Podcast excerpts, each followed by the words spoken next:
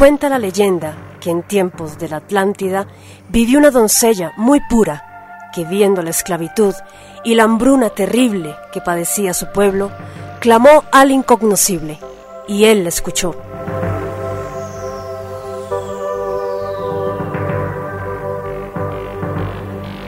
Mandando a su enviado, quien le entregó unas semillas de cereal que saciarían el hambre de su pueblo, y una semilla de piedra de la que brotaría un héroe que los liberaría del yugo esclavizador.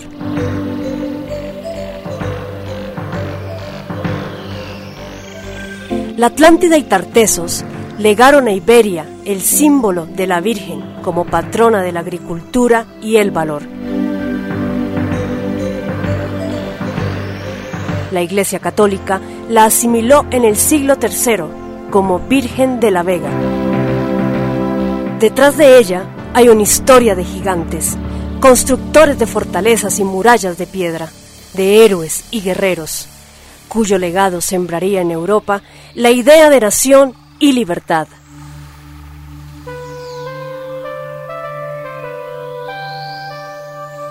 La leyenda popular narra que los cristianos que huían de la Vega de Granada, ante el avance de la conquista musulmana, trajeron consigo la imagen de la Virgen de la Vega.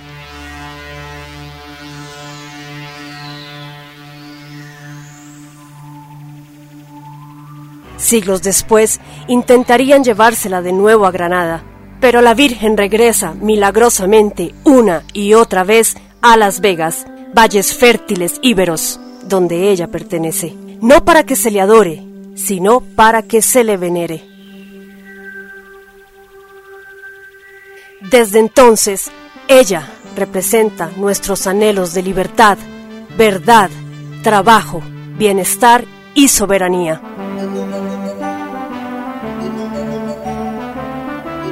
En estos tiempos de globalismo, de tiranía financiera, bajeza social, pobreza espiritual, falsedad histórica y materialismo, cuando vemos la caída de la patria, de la familia, del orden social, de la identidad, ella nos llama a luchar.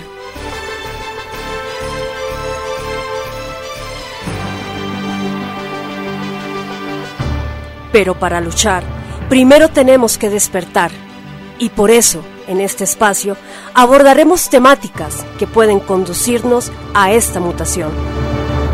Revisionismo. Sabiduría hiperbórea. Metapolítica. Gnosis y esoterismo. Omniología y alienología. Solo con este conocimiento trascendente podremos vislumbrar lo que nuestros ancestros veían en ella, construyendo la grandeza de la Europa y América milenarias, cuyos vestigios perduran hasta el día de hoy.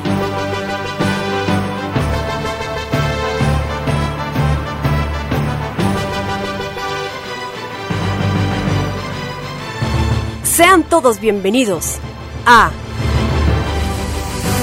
Vocera de la Vega. Quien les habla, Andrea Victoria Cano, líder del movimiento veganista para la Tribuna Radio de España.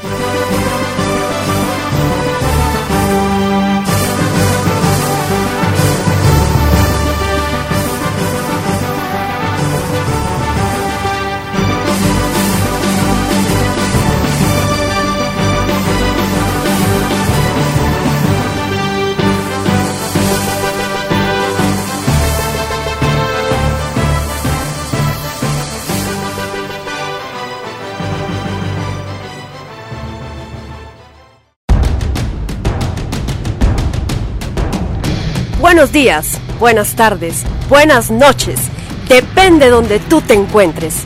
Este es tu programa Vocera de la Vega, dándoles la más cordial de las bienvenidas a todos. En este primer programa tocaremos temas muy, pero muy interesantes. El misterio de la Atlántida será desvelado. Desentrañaremos la conspiración masónica. Estudiaremos también el significado de las runas desde una visión hiperbórea. Y para cerrar, con broche de oro, hablaremos de Felipe Botalla y su exquisita obra de realismo mágico. Con ustedes, quien les habla, Andrea Victoria Cano, para la Tribuna Radio de España.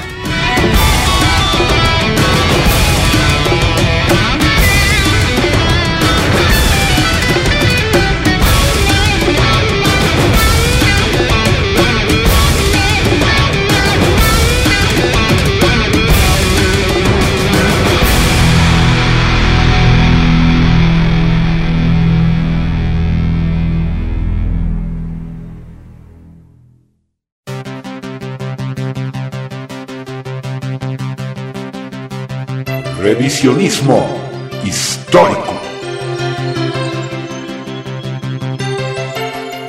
Para conocer la verdadera historia y no la propaganda que nos venden como historia.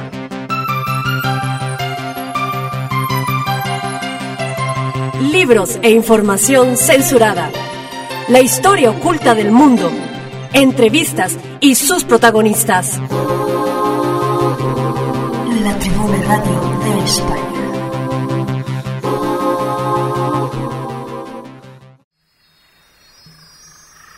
Los pueblos atlantes de América. Harto se ha especulado sobre la colosal antigüedad de muchos restos megalíticos diseminados a lo largo y ancho de la enorme extensión de lo que hoy ha pasado a denominarse el continente americano. En su momento, a principios del siglo XX, Arturo Ponsnansky y el coronel Fawcett indagaron sobre la existencia en una era remota de civilizaciones grandiosas que florecieron en los Andes y la selva amazónica. En Austria se fundaba la Sociedad de Thule y Lanz von Liebenfels, Rudolf von Sebotendorf y Guido von Liszt entre los más prominentes miembros fundadores propiciaron con sus teorías ariosóficas la aparición de una camada de osados exploradores que se sirvieron de los pioneros estudios de Poznanski y Fawcett para aventurarse en ignotas latitudes del continente americano en búsqueda de vestigios de aquella civilización protohistórica, más conocida en la jerga de la paleontología y la arqueología alternativa como la Atlántida. Es de esta manera que investigadores de la talla de Edmund Kiss, Hans Horbiger y Karl Haushofer llegaron hasta Tiahuanaco, Pumapunco, Nazca y Sacsayhuamán, en busca de claves para desentrañar la historia perdida de la Atlántida en los Andes. Décadas antes de que modernos investigadores como Jacques Bergier y Luis Pablés en los 50, Graham Hancock y Carl Brugger en los 70, Robert Scruton en los 80s, Gene Allen en los 90s y Paul H. Koch en 2007 lo propusieran en sus trabajos. La Tribuna Radio de España. De igual manera, famosos esoteristas, cuyas obras sirvieron de base para la aparición de varias corrientes teosóficas y metafísicas, como Elena Petrovna Blavatsky, Arnoldo Krumheller, Rudolf Steiner y Gurdjieff, entre los más destacados, revelan en sus obras que América fue asiento de una gran parte de la civilización atlante. En Europa, las obras de Robert Scruton, La otra Atlántida y Secretos de la perdida Atlántida siguen la pista atlante en los vestigios de una civilización frisona, tragada por las aguas que floreció en Europa del Norte, cuando Inglaterra estaba unida a la masa continental. Paul H. Koch destapa por primera vez la existencia de vestigios megalíticos atlantes en España, que fueron etiquetados como recientes por una cronología estándar elaborada caprichosamente por arqueólogos escépticos y miopes, inconscientemente cegados por el materialismo dialéctico y el dogma del proceso evolutivo de la humanidad, o bien intencionalmente dirigidos, lo que es más grave echando un manto de ocultamiento y prejuicio sobre tales posibilidades. Pero en este espacio nos abocaremos a esta parte del mundo. Trataremos de identificar el rastro atlante partiendo desde América del Norte. Sin lugar a dudas, hay una clave para desentrañar este misterio. el signo de la esvástica. Aunque no quedan vestigios visibles de grandes ruinas megalíticas en Norteamérica, o ya sea que no han sido descubiertas aún, o han sido ocultadas por los enemigos de la verdad del conocimiento público. Lo cierto es que los pueblos originarios que habitaban América del Norte antes del arribo de los colonizadores europeos perpetuaron tradiciones ancestrales en mitos y leyendas referidas a esa época de oro en la que floreció la Atlántida. Los indios Hopi hablan de los hombres pájaro, como muchas de las tribus polinesias del Pacífico, para referirse a los habitantes de ese paraíso terrenal del que dicen conocer las puertas de acceso situadas en sus territorios, conocimiento que les fue legado por los dioses o los hombres pájaro. En este sentido, es muy recurrente encontrar entre navajos, sioux, cheyennes, moicanos, hurones y demás pueblos de pieles rojas el signo de los hombres pájaro, la esvástica, en sus enseres domésticos, vestidos y otras usanzas rituales que van más allá de simples propósitos estéticos. Sin lugar a dudas, la esvástica es un importante vestigio atlante. El tridente de Poseidón es una de sus derivaciones sémicas, uno de sus reflejos primarios junto a otra, bruna llamada Odal. Encontraremos estos símbolos entre todos los pueblos nativos de América antes de la conquista. La Tribuna Radio de España. Poznamsky denominó a estas derivaciones simbólicas como símbolo escalonado y detectó su rastro en toda América del Norte, Mesoamérica y Sudamérica. Es importante acotar que la chacana es otra de sus asimilaciones sémicas, el símbolo de la cruz, insignia representativa no solo del cristianismo que lo adoptó, sino de antiquísimas culturas como la egipcia y la sumeria, que demostrarían el sustrato atlante de aquellas civilizaciones. Salta a la vista.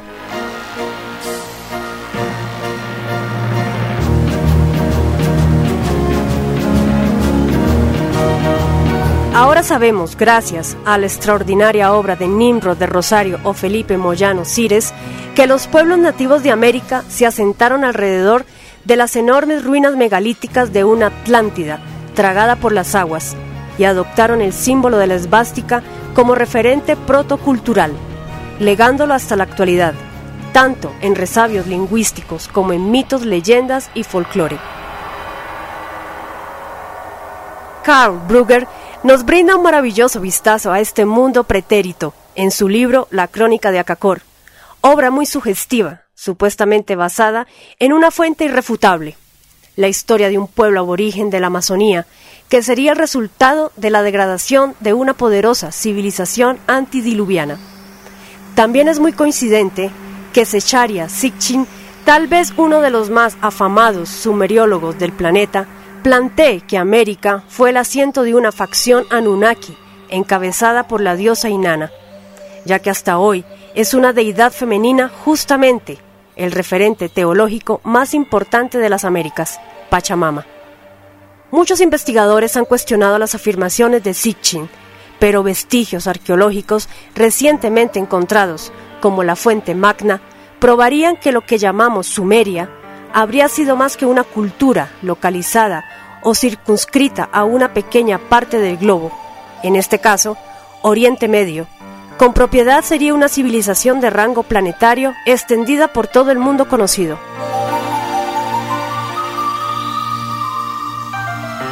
A fin de brindarle a los oyentes un panorama más amplio sobre esta fascinante temática, abordaremos ahora un tópico que arrojará muchas luces sobre el pasado atlante de la humanidad. Plantearemos una pregunta. ¿Es posible imaginarse a un Atlante? Respondemos que sí. Veamos. Sabemos ya con certeza que la pretendida por la ciencia oficial evolución humana a partir de una forma de vida simple y primitiva es falsa. Se han encontrado restos muy bien conservados, entre otros hallazgos más impactantes de una humanidad gigante. La Tribuna Radio de España. Sí, hubieron gigantes sobre el planeta, y esto de por sí desbarata toda la teoría evolucionista. Los restos megalíticos no solo sugieren, sino exigen la presencia de unos constructores gigantes. Estamos hablando de una estatura promedio de 3 a 4 metros aproximadamente, Pues bien, estos gigantes serían nuestro prototipo Atlante. Sin embargo, este rasgo no basta para explicar cómo estos gigantescos seres hayan sido capaces de manipular megalitos supermasivos del rango de las miles de toneladas de peso. Dicho de otra manera, no es suficiente condición ser gigantes. También estos constructores tuvieron que poseer una tecnología para nosotros inimaginable. Por ejemplo, una técnica de levitación y labrado. Todavía en Pumapunku podemos ver bloques de construcción de 5 toneladas. Con estos bloques, según expertos en ingeniería estructural de hoy, se habría levantado una gigantesca plataforma espacial capaz de soportar artefactos del peso de un barco petrolero de la actualidad, varios cientos de miles de toneladas. Sí, los atlantes habrían desarrollado una industria aeroespacial de proporciones descomunales. Habrían sido capaces de fabricar maquinaria superpesada y realizar modificaciones integrales del entorno planetario donde se asentaban, remover montañas. Las huellas de este colosal trabajo de modificación geológica a gran escala, que para la humanidad actual es casi imposible emular, pueden apreciarse en toda su magnitud y magnificencia en Nazca, es decir, América, más que en ningún otro lugar del mundo. Recordemos que hasta hace muy poco, en tiempos de la conquista, adelantados y luego exploradores entraron en contacto con gigantes americanos en la Patagonia, blancos, muy bien conformados para sus tres metros de estatura, hombres, mujeres y niños fueron sistemáticamente exterminados o simplemente desaparecieron. Nada han dicho los darwinistas acerca de ellos. Para finalizar, hay que destacar algo muy importante y que tiene que ver con el ocultamiento por parte del sistema global de todas estas realidades, de todo este pasado grandioso de la humanidad. Paul H. Koch denuncia esta conspiración tomando como ejemplo lo que la arqueología convencional afirma del acueducto de Sevilla, una maravillosa obra de ingeniería atribuida a los romanos, y que estos más bien habrían restaurado, no así construido. Las piezas pétreas que conforman el acueducto evidencian la anómala vitrificación de las junturas que las unen en muchos de sus tramos, demostrando una colosal antigüedad que deja pequeña la cifra de 20.000 años lanzada por Arturo Poznamski para datar la antigüedad de Tiahuanacu y por la que fue tachado de loco alucinado y simple aficionado por la comunidad científica de su tiempo.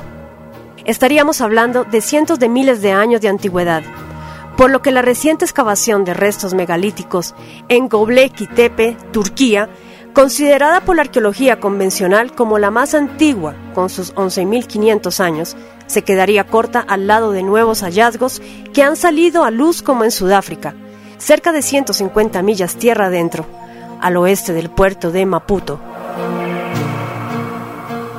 Son los restos de una metrópolis gigante que mide en términos conservadores cerca de 1.500 millas cuadradas. Es parte de una comunidad aún más grande, de unas 10.000 millas cuadradas y parece haber sido construida hace, espero estén preparados para escuchar esto, 160.000 a 200.000 años. La Tribuna Radio de España. Pirámides fotografiadas satelitalmente en plena selva amazónica que sobresalen aún recubiertas durante milenios por selva impenetrable ciudades subterráneas unidas por una red de túneles de miles de kilómetros de extensión y tallados en la roca para el tránsito de algún tipo de vehículos y a los que se puede acceder aún hoy a través de chincanas, estratégicamente ubicadas a lo largo de todo el Tahuantinsuyo. Son evidencias irrefutables de que algo se nos esconde, y es incomprensible la vista gorda de las autoridades de turno, y la indiferencia general de la gente hacia este legado maravilloso.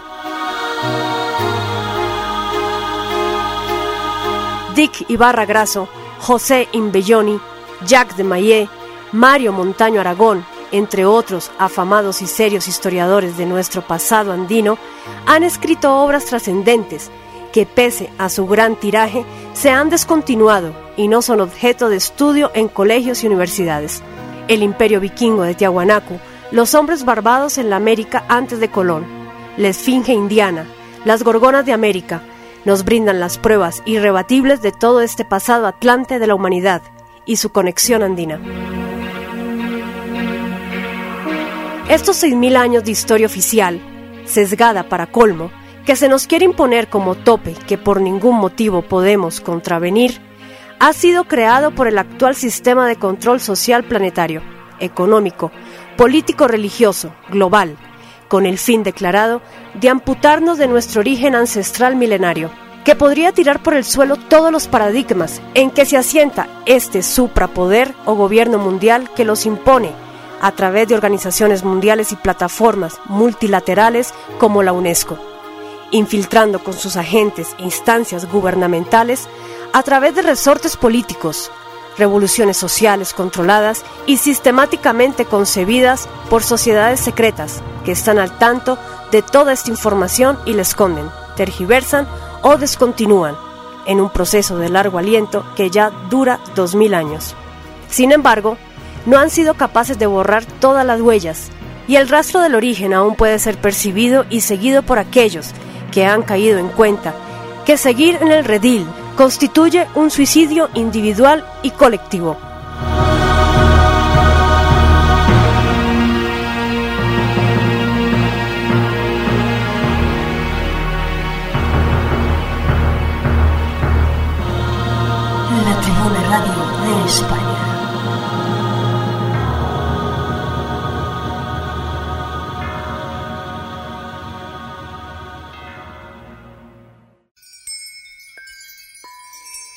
Gnosis y esoterismo.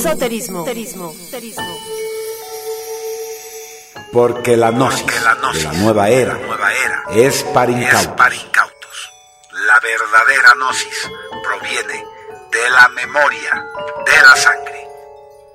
cuyo origen para los hispanoamericanos está en los señores de Tarsis de Iberia, padres de nuestra lengua castellana. Prestad atención y abrid bien vuestros sentidos. Nota. Para comprender la gnosis, se debe tener primero predisposición gnóstica. Y para comprender dicha gnosis hiperbórea, recomendamos acceder a la información vertida en los libros El misterio de Belicena Vilca y Los fundamentos de la sabiduría hiperbórea de Luis Felipe Moyano. Gnosis rúnica.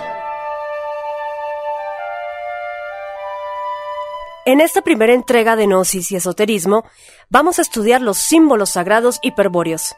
Para los gentiles no judíos, estos símbolos son las runas.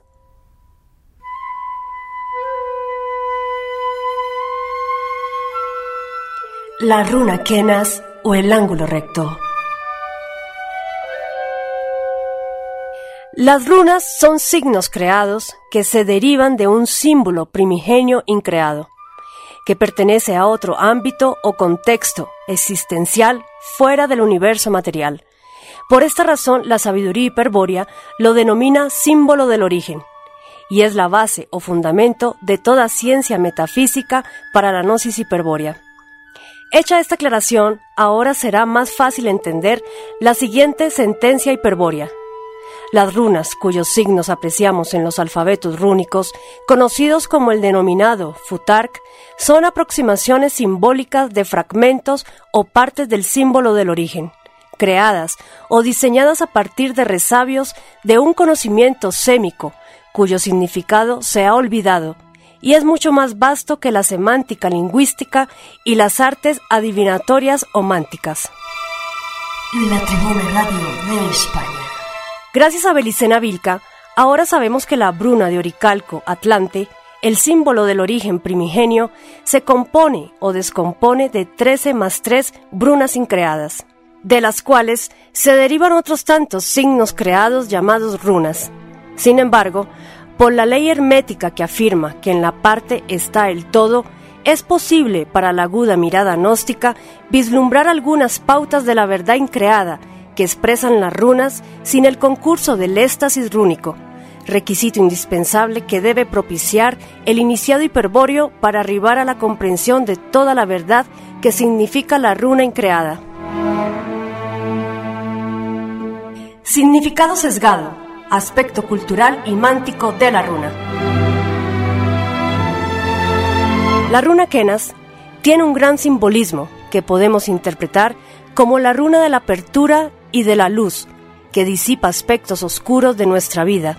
También se conoce como Kaunas, Ken. Semeja al rayo de luz que proviene de una lámpara o faro que con sus rayos surca la oscuridad. Como el fuego ilumina, pero también impulsa a la acción. El signo matemático de aumento se dibuja como Kenas, derecha, disminución como runa invertida. Hay recuperación, renovación y aperturas. Se relaciona con el conocimiento, las revelaciones y la guía luminosa de la inteligencia. Simboliza la claridad de una antorcha o la luz de un faro que guía a los navegantes. La luz de antorchas u hoguera sagrada, resplandor que se corresponde con la luz espiritual que disipa la ignorancia.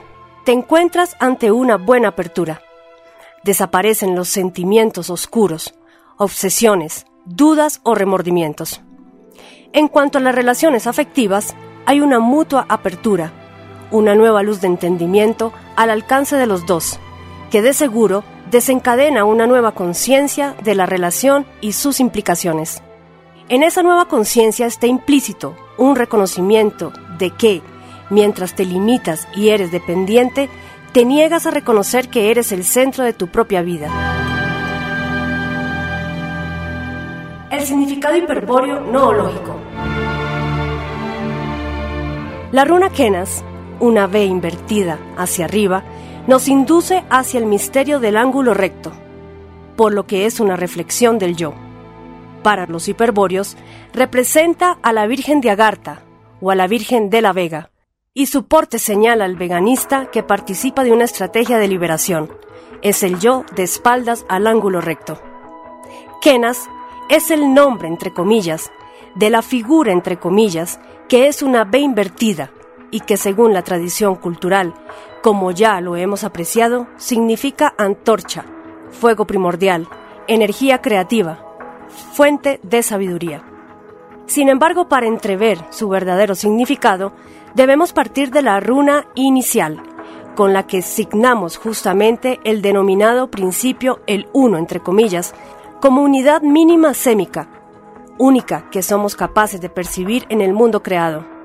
No confundir con el uno de Miurgo. Aquí estamos hablando en el contexto de la rúnica. Hecha esta aclaración, abordemos el análisis rúnico. La Tribuna Radio de España.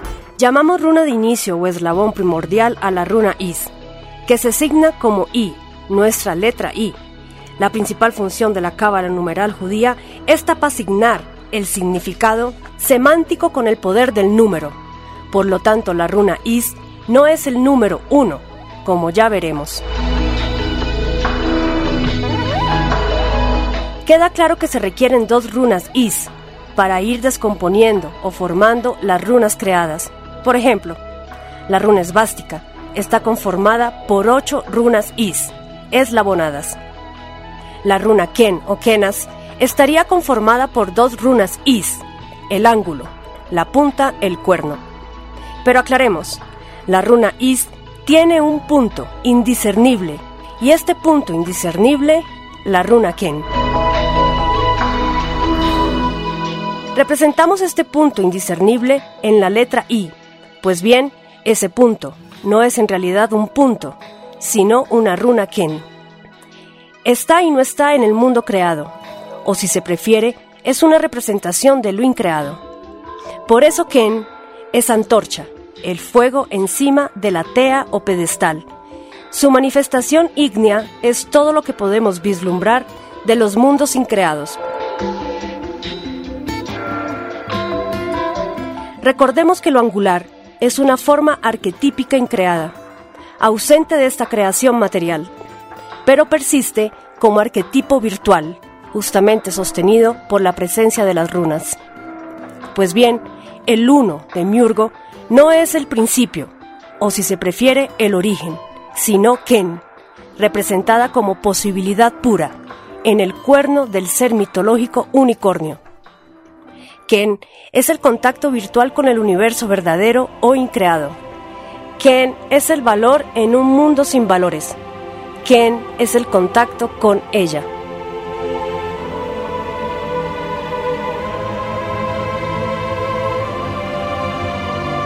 El demiurgo se manifiesta panteísticamente en su creación a través de un punto indiscernible espiral, llamado Gravis o Yod, la letra más importante del alfabeto hebreo. El cuerpo y alma demiúrgicos, materiales, densos, creados, no pueden evitar la poderosa fuerza gravitacional de esta espiral evolutiva o finalidad. Sin embargo, el viria hiperbóreo puede resignar Yod con la runa Ken, y usar el destino final o fatalidad para escapar del mundo material y del santo buche de el uno. Si no, pregúntenle a Leónidas el espartano. ¡Espartanos! Disfruten de un estupendo desayuno, pues esta noche cenarán en el Hades. Por ello, la Kenas es nuestro símbolo de lucha.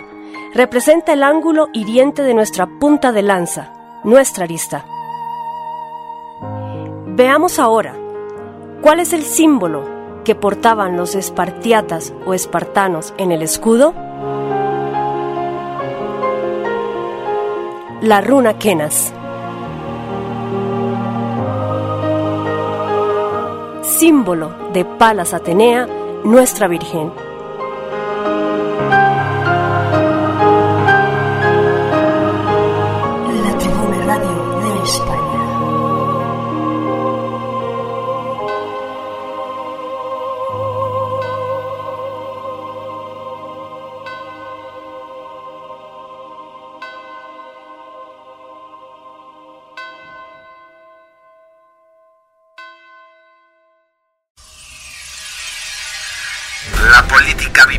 Izquierdas y derechas sirve al mismo amo internacional.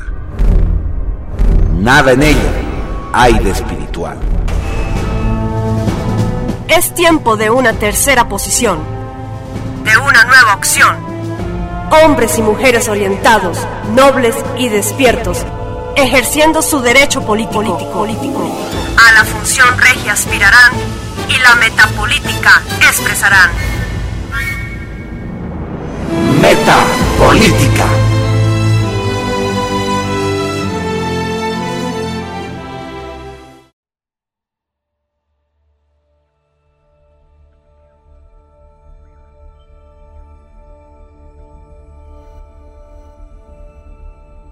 Conspiración masónica contra Hispanoamérica, parte 1.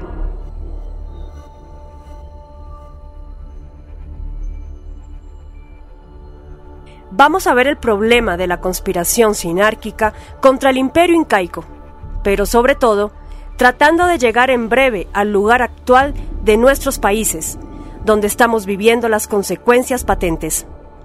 Junto al misterio de Belicena Vilca, vienen girando otras obras colosales, como las de Jacques de Maillet y Robert Scruton, que debían ser leídas por el autor para poder dar soporte cultural a lo que siendo revelado no podía sin embargo ser lanzado a la divulgación en ausencia de referencias.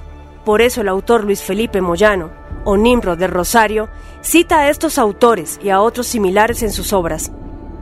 Para entender esta cuestión entre lo revelado y lo investigativo, hay que remitirse a la obra de Pablo Santa Cruz de la Vega, Proyecto Omnis, ojalá en sus dos partes, donde se explica la razón por la cual ni la obra ni el autor de lo que es el libro protagónico en el catálogo de su editorial son para tomar como otros tantos relieves de la cultura. Con esta enmarcación previa ya podemos partir de unos puntos muy importantes que nos llevarán a comprender rápidamente la conspiración que nos compete. Primero, hubo una Atlántida. El andamiaje de todas las ciencias sociales hasta la fecha es prácticamente descabellado, pues parte del supuesto de que esta civilización es fruto de una gradualidad desde el primitivismo, entre comillas, hasta hoy, pasando por etapas, entre comillas, arbitrarias por cierto, de la historia progresiva. Segundo, hubo presencia humana, no directamente americana, en el continente. El dogma consensuado de que América fue descubierta por Colón es un severo y grave embuste. Tercero, durante la Edad Media, desde su fase oscura hasta la tardía, se procesó una conspiración similar a la que hoy nos aqueja. Un poder secreto estuvo a punto de concretar su plan de gobierno mundial. A América llegaron europeos en parte por consecuencia de una guerra esotérica, tan secreta como el complot simultáneo.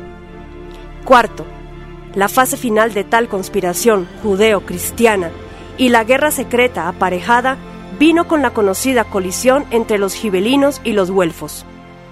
Lo que no es conocido es que el Renacimiento está ligado por remanencia con tal colisión, que el aspecto esotérico de la misma prosiguió y que el nacimiento de la modernidad fue fruto de los triunfantes güelfos, mientras en Europa venía el Renacimiento y la conspiración iba pasando poco a poco del plano de la ideología religiosa al de la ideología política. Aquí en América se expandía el imperio incaico o Tahuantinsuyo. El significado de esto es que la batalla que se perdió en Europa se ganó en América. La Tribuna Radio de España. Por mucho tiempo en América hubo una verdadera Europa, y este acerto hace grave daño al dogma oficial de las humanidades, según el cual aquí hubo unos indígenas que repentinamente fueron agredidos por los europeos, cuando en verdad ahí la referencia es a algunos europeos en particular. Paradójicamente, ese enfoque tiende a ser eurocéntrico para relatar la historia. Estas cuatro consideraciones nos permitirán ir argumentando el resto de la exposición. Partiendo del punto primero, tenemos que el imperio incaico fue levantado bajo el conocimiento de la Atlántida, tanto los indígenas como la élite ibero-vikinga que lo fundó.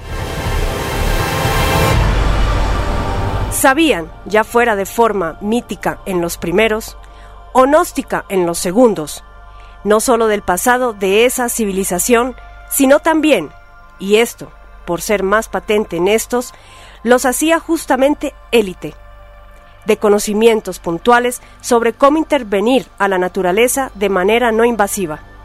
Acabamos de hablar ni más ni menos que de otra tecnología. Y eso que los vikingos que vinieron conocían y dominaban apenas una punta del iceberg de la misma.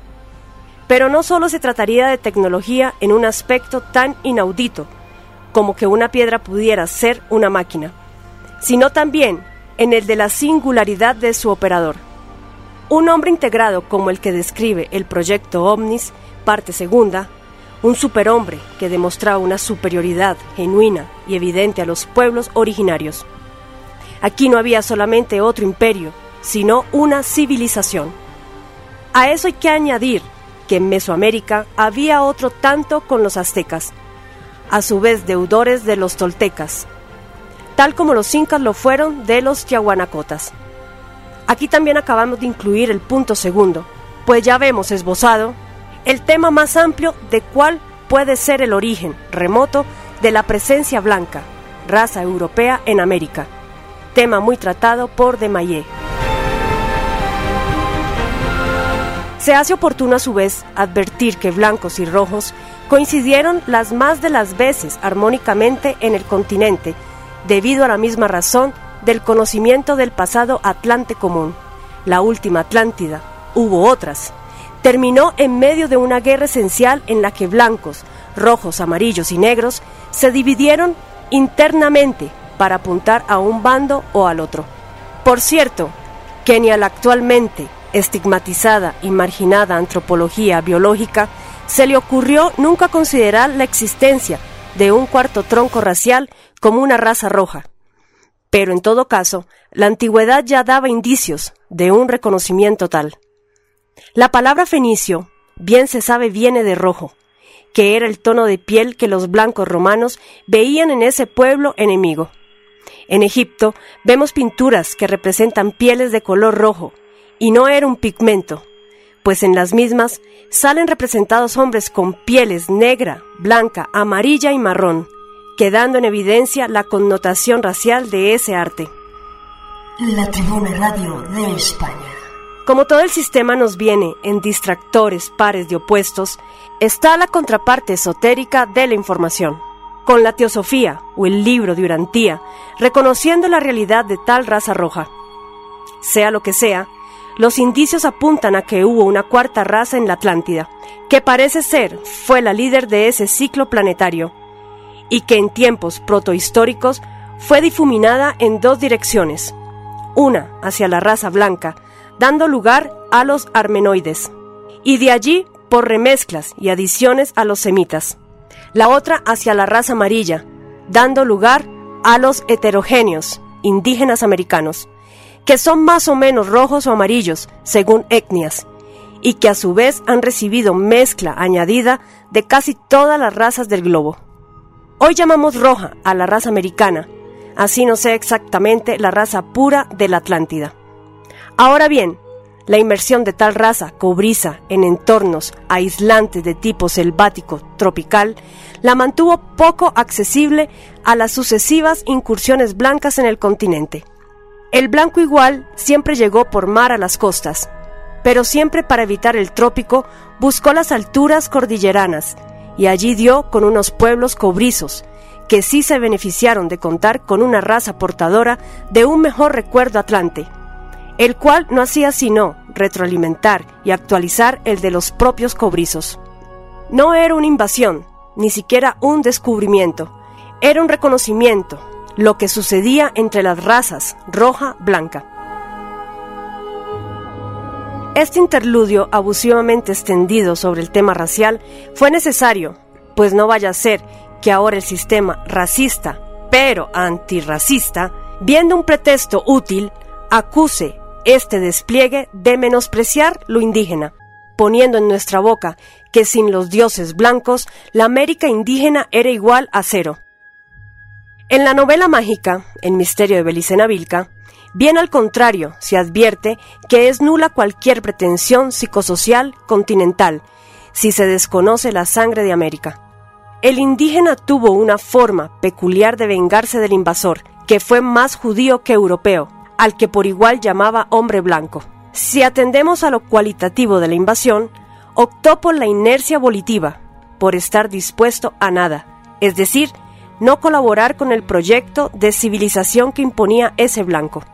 A no ser por tribus o etnias que hoy sobreviven forzosamente, el indígena integrado a la civilización como en Bolivia o Perú y también, aceptemos verlo en el llamado cholo del Ande, un mestizo donde predomina este elemento, presenta tal actitud psicológica, y que en el indígena americano haya a su vez más o menos huella genética del blanco precolombino es otro hecho, pero de cualquier manera no se le puede dar la espalda a la sangre de América tal cual. Es sobre todo el descendiente más cercano a los indígenas, el cholo, el que tiene que reclamar su sangre sin vergüenza por lo propio, y debe hacerlo sin dejarse capitalizar por el indigenismo sinárquico, una entidad ideológica hecha para los indígenas, pero no por ellos. Como ejemplo tenemos al movimiento veganista de Bolivia, que ha dado pasos gigantescos en esto ya desde los tiempos de las diabladas veganistas. Estrategia en la cual se demostró cómo las Bolivias, blanca e indígena, se unían contra el levo moralismo del momento, hablamos de ya remotos años anteriores al 2010, que con su tufo comunista pretendía capitalizar a su favor la indigenidad, al tiempo que excluía a un amplio sector de la población, en su después de todo interesante refundación plurinacional. Como se puede ver, y no sabemos qué tan acertadamente, en esa indigenidad hemos tratado lo cholo y lo propiamente indígena como en una amalgama, así el indígena desprecie al cholo, y este de la espalda al legado y a la predominante herencia de aquel. La Tribuna Radio de España. Refiriendo a los puntos tercero y cuarto, donde introducimos el tema de los güelfos contra los gibelinos, llegamos de manera esclarecida ante un tema que de otra forma sería demasiado complejo. Nos referimos a la transición sinárquica entre el poder de la Iglesia y el de la masonería. Ante los ojos de la persona aún dormida, la Iglesia y la masonería son opuestas. Es decir, cree que hay una oposición esencial entre ambas, cuando en verdad tal oposición es solo superficial, circunstancial, ligada a accidentes históricos. De cierto que sí ha habido un enfrentamiento, como lo puede haber hoy entre el socialismo del siglo XXI y el imperio galo-anglo-israelí, Estados Unidos, OTAN, Israel, o como lo hubo entre los bloques de la Guerra Fría, pero tal dialéctica hay que saberlo ubicar como la mera superficialidad de instancias cada vez menos relevantes a nivel jerárquico y hasta como ocasional simulación teatral de cara a las masas.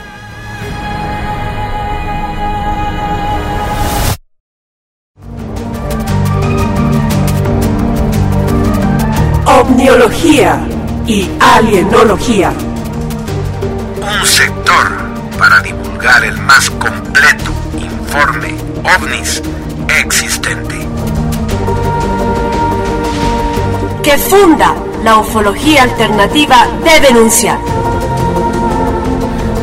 Mucho más cerca del origen. Y más allá de la especulación.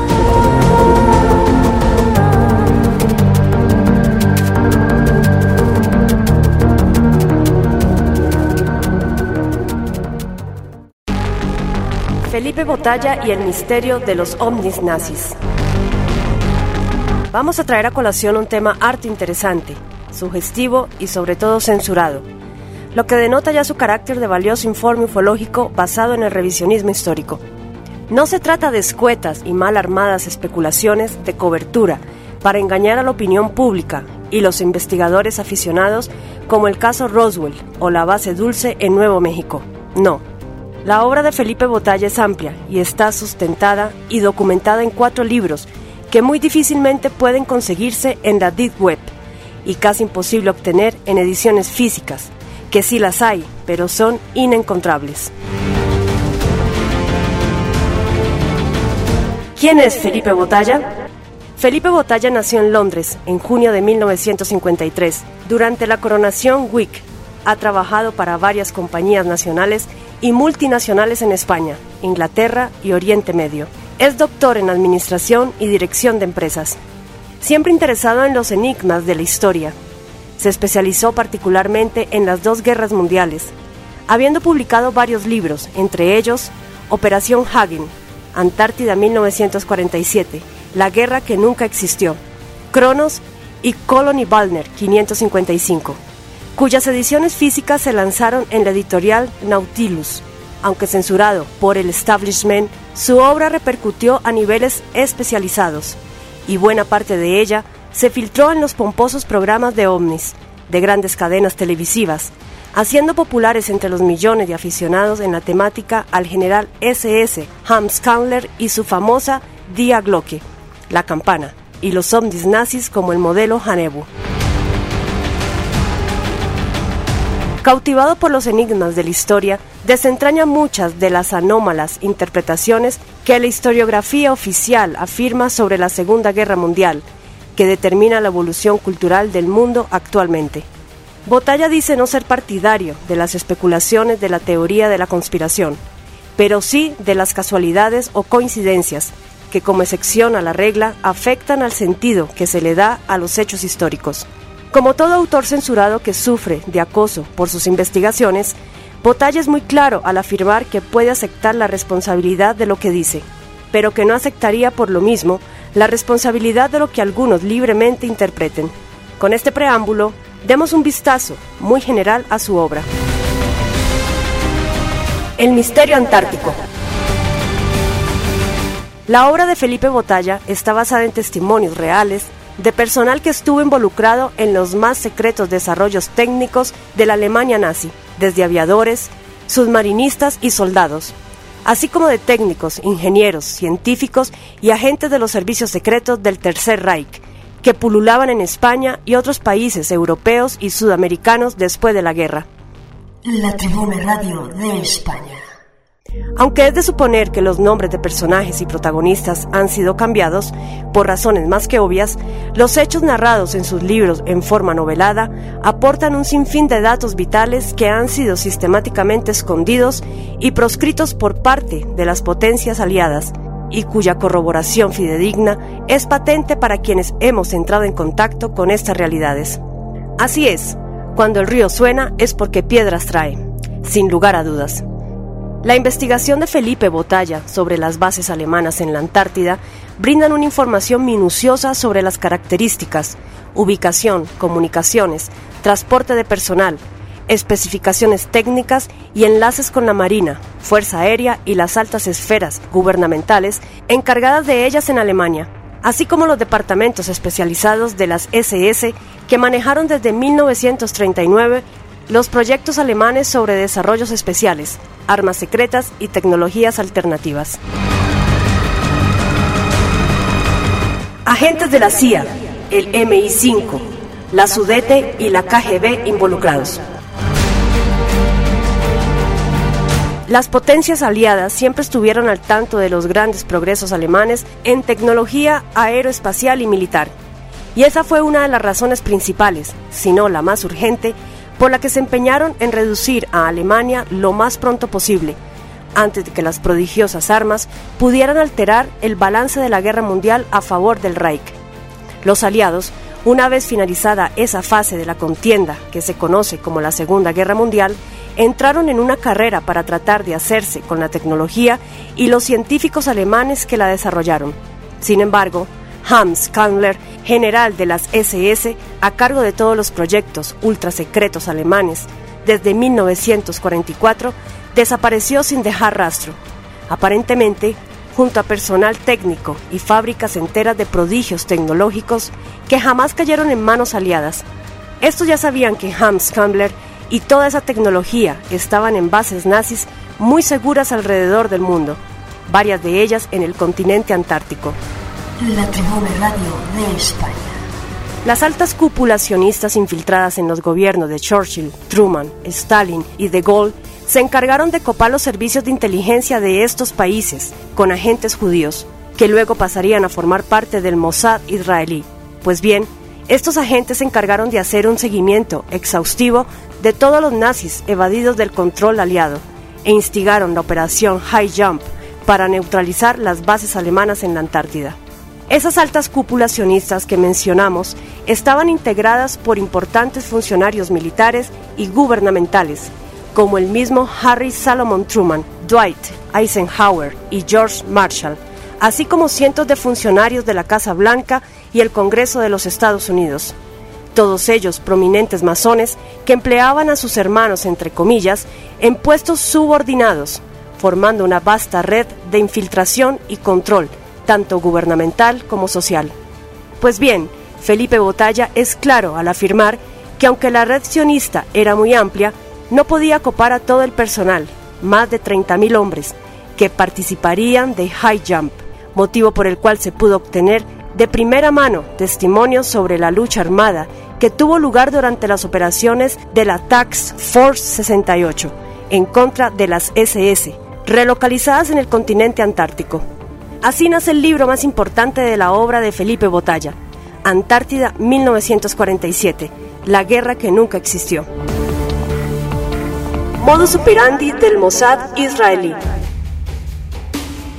Quizás uno de los aportes más relevantes de la obra de Felipe Botalla es la descripción pormenorizada de las técnicas de control, infiltración, espionaje y neutralización que usan los agentes sionistas, haciéndose pasar por comandos ingleses o bien por oficiales del ejército norteamericano, hacen contacto con nazis evadidos.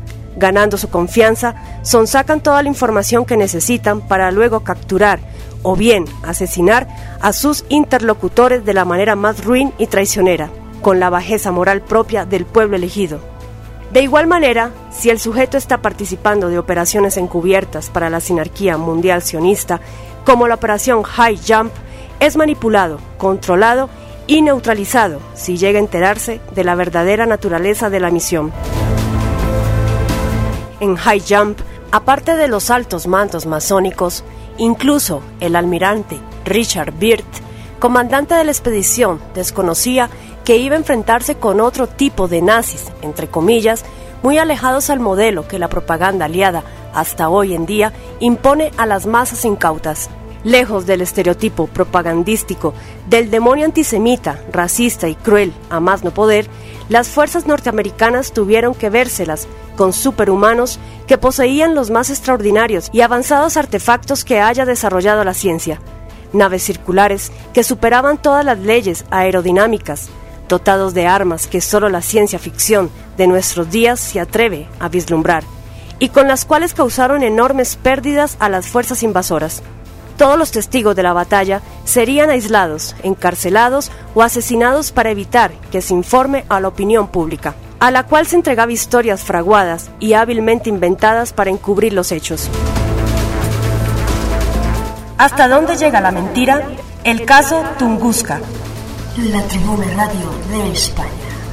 Investigadores de la talla de Paul H. Koch que escribió uno de los libros revisionistas más difundidos de todos los tiempos, La historia oculta del mundo, corroboró las investigaciones de Felipe Botalla sobre las bombas atómicas operacionales que los nazis usaron exitosamente. Una de ellas, detonada a 650 metros de altura sobre Tunguska, en Siberia, a principios de febrero de 1945, con el fin de obligar a Stalin y al Soviet a sentarse en la mesa de negociaciones. La operación Hagen tuvo lugar y obligaría a Stalin a fraguar una historia asombrosamente brillante para encubrirla, la caída de un meteorito que luego se trocó por un ovni, ya avanzado en los años 50, que se habría estrellado en la tundra siberiana de Tunguska a principios del siglo XX. Versión oficial, pero como toda gran mentira, objeto de películas, documentales y la aceptación general de la masa desinformada en todo el planeta. Hans Kammler y la campana. Para finalizar este pequeño informe sobre la gran obra de Felipe Botalla, nos hemos reservado un análisis de su libro Cronos, nombre desde ya muy sugestivo para todos los estudiosos de la sabiduría hiperbórea. ¿Qué mejor para ello que viajar en el tiempo a junio de 1945, días antes del comienzo del desembarco aliado en las playas de Normandía, que decidiría la batalla por Europa? La red de infiltrados procomunistas que se hallaba instalada en el alto mando alemán con personajes encumbrados en las más altas jerarquías, sabotearon el esfuerzo de guerra alemán en todos los frentes. De ello existen abundantes pruebas al respecto. Uno de esos traidores fue el almirante Wilhelm Canaris, jefe de la Abwehr, oficina de contrainteligencia de la Wehrmacht, sembrando la desinteligencia en los altos mandos del Oberkommando de la Wehrmacht el Estado Mayor del Ejército. Con informes falsos, indujo a los generales alemanes, entre ellos von Rundstedt, a contravenir la intuición de Hitler de que el desembarco aliado se llevaría a cabo en Normandía, como en realidad ocurrió, presionando para que las reservas operativas del ejército alemán, entre ellas varias de las mejores divisiones blindadas, se quedaran en Calais, muy lejos para actuar prontamente en las alejadas playas normandas. La Tribuna Radio de España. Todos sabemos lo que sucedió. Los aliados ganaron rápidamente casi todas las cabeceras de playa, pudiendo desembarcar la enorme cantidad de equipo y tropas que al final decidirían la guerra mundial. Pero, y aquí surge el pero, hubo una anomalía que casi cuesta la batalla a los aliados, que corrieron el grave peligro de ser devueltos al mar en el momento crítico del desembarco. Nadie ha explicado satisfactoriamente cómo es que una poderosa y veterana división alemana, que días antes estaba cerca de Calais, apareció repentinamente, fuertemente atrincherada en la playa Omaha. Pero así fue. Tampoco nadie sabe cuántas bajas padeció el ejército norteamericano en la batalla por Omaha Beach. Lo cierto es que la censura militar y los medios de comunicación al servicio del sionismo siempre escondieron la verdadera magnitud de las bajas estadounidenses en la guerra mundial, en su afán por evitar que el pueblo norteamericano se volcara en contra de una contienda que jamás quiso. Tan solo recientemente, es decir, casi 70 años después del conflicto, la opinión pública se está enterando de la terrible sangría que sufrió el ejército estadounidense a manos del altamente experimentado ejército alemán. La bestia de Normandía, un ametralladorista alemán que solo causó 2.000 muertos en la playa Omaha Beach, son una prueba de todo esto.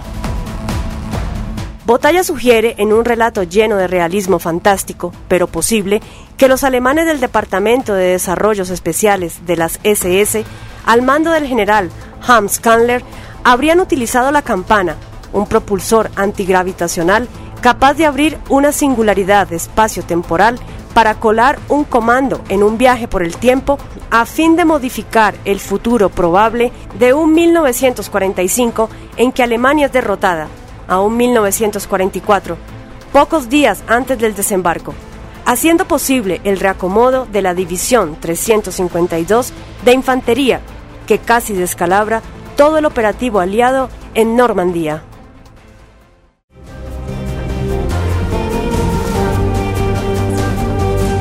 A la par que agradezco a todos los radioescuchas por seguir este programa, deseo agradecer también al equipo de producción que hace posible la edición del mismo. Pablo Santa Cruz, grabación y edición. Roberto Rivas, montaje. Guión basado en los ensayos de Ursus de la Vega y Mauricio Giraldo. Con el apoyo del movimiento veganista, Proyecto OVNIS y la editorial de la Casa de Tarsis.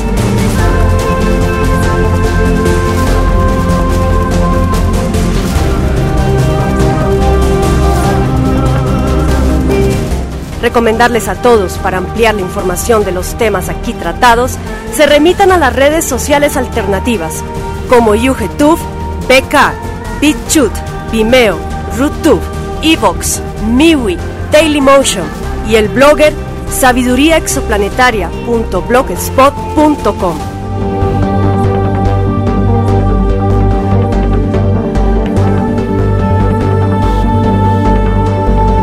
esperando que estén conmigo en la próxima entrega de Vocera de la Vega. Narración y conducción a cargo de quien les habla, Andrea Victoria Cano. Nos vemos en La Tribuna Radio de España.